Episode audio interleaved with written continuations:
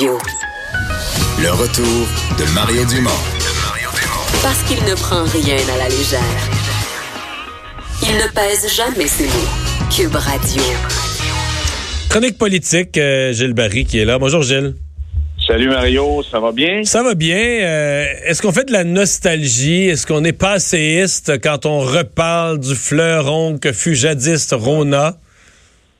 Ouais, ça en était un. Là. J'écoutais Jean Boulet, euh, euh, qui malheureusement a été frappé lui aussi dans sa région. Euh, un Rona de 50, euh, 50 ans d'existence, celui de Saint-Tite, qui a probablement fourni tous les clous et deux par quatre pour construire le festival western que tu connais bien. C'est vrai. Saint-Félix de Valois, Mario, dans mon comté, il y a un an, ils ont bâti un Rona flambant neuf. Ils annoncent aujourd'hui qu'ils vont le fermer. Alors, ça a des, des conséquences très importantes sur les, les communautés, sur les villages, sur les, dans les campagnes. Alors, il y en a 12 là, qui, qui prennent le bord d'ici le 30 janvier. Mais moi, tu penses, Mario, puis c'est ça que je veux discuter aujourd'hui, il y a une grande responsable de ce grand fiasco. C'est l'ex-ministre Dominique Andelade, qui, en passant, se porte candidat à la chefferie du Parti libéral, qui s'est fait aussi ramasser aujourd'hui par la vérificatrice générale. C'est pas sa meilleure je journée, pense- là. C'est sa meilleure journée, oui, mais j'ai pas fini. Puis je vais te donner deux exemples. Parce que moi, je pense que quand tu es ministre dans un gouvernement, puis ministre avec pas mal de responsabilités économiques, ben, tu dois être animé par de la conviction politique et de la vision puis de la volonté. Je vais te donner deux exemples. Bernard Landry, ministre des Finances ou Lucien Bouchard, il arrive un dossier sur la table pas mal à la dernière minute la vente de Vidéotron de la famille Chagnon, où Rogers était quasiment sur le point d'acheter ça. Que fait M. Landry? Une des familles les plus, une des familles les plus riches au Canada, là, les propriétaires de, de Rogers. Les, Exactement. les Thompson. Alors, M. Landry, envers et contre tous, y compris contre certains collègues, y compris contre les gens de la Caisse de dépôt, appuie naturellement la demande et la stratégie de Pierre-Carl Pelado et avait la vision pour dire il faut l'appuyer parce que pour l'avenir, on va mettre en place une grande entreprise de télécom au Québec. Que serait Québécois aujourd'hui sans Vidéotron, Mario? Poser la question, c'est y répondre. Sans la téléphonie, le câble, la téléphonie cellulaire, l'Internet, les technologies et tout ce qui se développe, là. Avec Elix, on arrive dans la maison intelligente, puis on. Mettons, Mario, que pour Mme Andelade, M. Landry, c'est trop péquiste, l'exemple, c'est trop indépendantiste, c'est trop séparatiste. Elle, elle a dit il y a quelques semaines qu'elle voulait s'inspirer de M.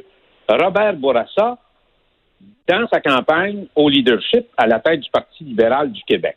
Alors, Mme Andelade devrait comprendre que M. Bourassa a été animé au début des années 70 par une grande conviction politique, Mario, une grande vision d'avenir et s'est battu lui aussi envers et contre tous pour lancer le plus grand complexe hydroélectrique qui est devenu un des complexes d'énergie renouvelable les plus importants dans les Amériques aujourd'hui, qui est celui de la James et le complexe La Grande.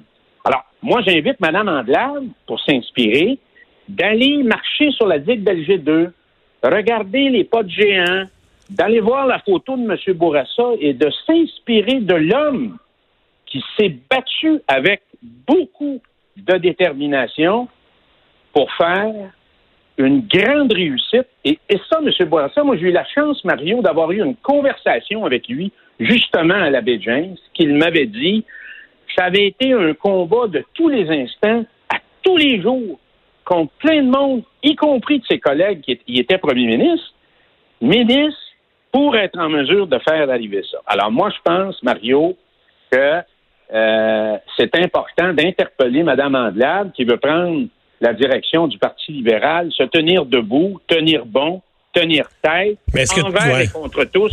C'est une qualité qu'un responsable économique doit avoir. Mais Gilles, est-ce que tu penses qu'à l'interne, euh, je te parle des, des- de deux dossiers qu'on a, le Rona. Euh, je peux continuer. non, mais Rona, le rapport, le rapport de vérificateur général, de la vérificatrice générale, est-ce que tu penses que les libéraux dans le camp Cusson, là, qui vont lancer leur campagne dans trois jours, est-ce que tu penses qu'ils vont l'attaquer? Parce que c'est quand même des éléments de Dominique Anglade, mais c'est quand même aussi des éléments du bilan libéral. Est-ce qu'on va oser l'attaquer là-dessus? Moi, Mario, peut-être, puis j'espère, je trouve qu'on est faible, qu'on n'est pas assez exigeant vis-à-vis des chefs qui se lancent dans tous les partis politiques. Faudrait regarder ce qu'ils ont fait dans leur vie. Ils ont-tu réalisé des choses? Alors là, on prend peut-être celui ou celle qui passe mieux dans les médias, mais tu sais, en bout de piste, ils ont eu des responsabilités. Qu'est-ce qu'elle a fait avec ces responsabilités? Posons-nous la question, qu'est-ce qu'elle a fait à la tête de Montréal International pendant qu'elle était là? Alors, c'est bien mieux de poser les questions avant plutôt qu'après. Alors, c'est normal qu'elle se fasse challenger. Mais moi, je pense qu'il y a du, il y a du, elle a, il y a de l'enflure autour de sa candidature. Alors, moi, je pense qu'elle peut pas gagner à la prochaine élection. Alors, ça n'est un test, ça n'est un, un dossier où on peut voir le profil d'une personne qui veut jouer un leadership important sur l'avenir du Québec. S'offre à elle deux sentiers, celui de la résignation ou celui du combat. Elle n'a pas choisi celui du combat, j'en suis archi convaincu. Et je pense qu'elle n'a pas l'étoffe pour prendre les rênes du Parti libéral du Québec. C'est un exemple concret. Alors, l'histoire, c'est important, Mario. Alors, euh, et j'espère qu'on ne fait pas juste, interpeller M. Bourassa parce que bon, ça peut, ça peut plaire à une certaine partie hein, des votants des militants libéraux. Il faut que ça soit plus profond que ça. Et plus profond que ça, Mario, c'est qu'elle a manqué vraiment une chance. C'est une débandade, l'affaire de Rona. Et c'est un peu, on revient un peu dans le film d'Elvis Gratton. Les Américains, ils l'ont l'affaire. J'ai l'impression qu'il y a des gens, des fois, ils pensent comme ça. Tu comprends? Alors, est-ce qu'elle a pensé, Mario, euh, une minute, les conséquences que ça, pour, ça pourrait avoir dans les petites communautés, dans les régions, dans les villages? On a tendance à oublier ça aujourd'hui en fin de siècle. Et, et, sans parler de, il y a les, les, les magasins eux-mêmes, mais tous les tous les fournisseurs là, qui euh, qui vont perdre des, des ventes. Hey, merci beaucoup, Gilles. Merci. Au revoir, à bientôt. Bonne journée.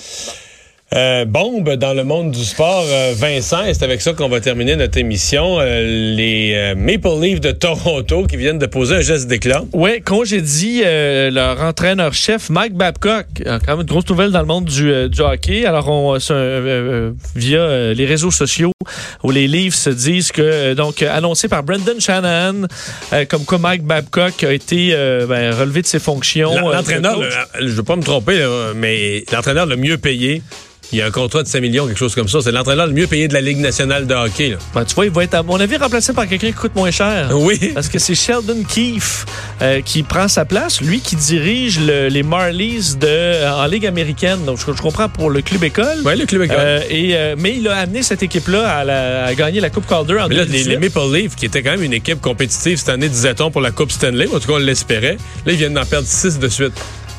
C'est ah, le bordel, ça. Là, ça va super mal. Là. Ils ont perdu.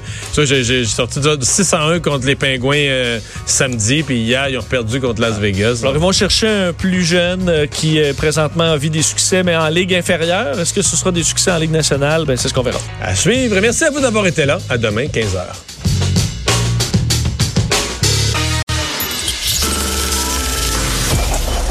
Cette émission est maintenant disponible en podcast.